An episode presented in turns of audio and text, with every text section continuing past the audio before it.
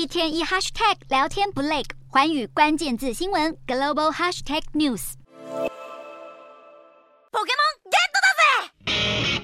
本动画精灵宝可梦主角小智与伙伴皮卡丘在二十四日播出的宝可梦旅途，目标是宝可梦大师最终章，取得世界冠军后，为长达二十六年的冒险旅程画下句点，正式交棒给新世代。小智和皮卡丘准备隐退的消息公布后，引发全球粉丝暴动，各国网友纷纷对童年回忆谢幕表达不舍。而多数粉丝们最在意的就是被小智遗弃将近二十四年的比雕，到底会不会与小智重逢团聚？而在最终话，小智再度遇上火箭队，试图出动抓。抓捕皮卡丘时，原本已经束手无策的小智，突然看到比雕从空中飞扑而来，将网子抓破，解救皮卡丘。在合力击退火箭队以后，小智和比雕终于兴奋地抱在一起，让许多粉丝看了都忍不住落泪。对于两人在相隔二十四年后团聚而感动不已。宝可梦一九九七年开播至今，依然人气不减，动画、电玩、卡牌等周边商品在我们的生活中无孔不入。根据统计，在二零二一年 Pokémon Go 手游巅峰时期，宝可梦全球商品营收高达新台。比三兆元，大大赢过 Hello Kitty 与米老鼠。粉丝们认为宝可梦能如此历久不衰，原因是创作者每年持续推出不同风格的作品，一边吸引新粉丝入坑，一边让老粉丝爱不释手。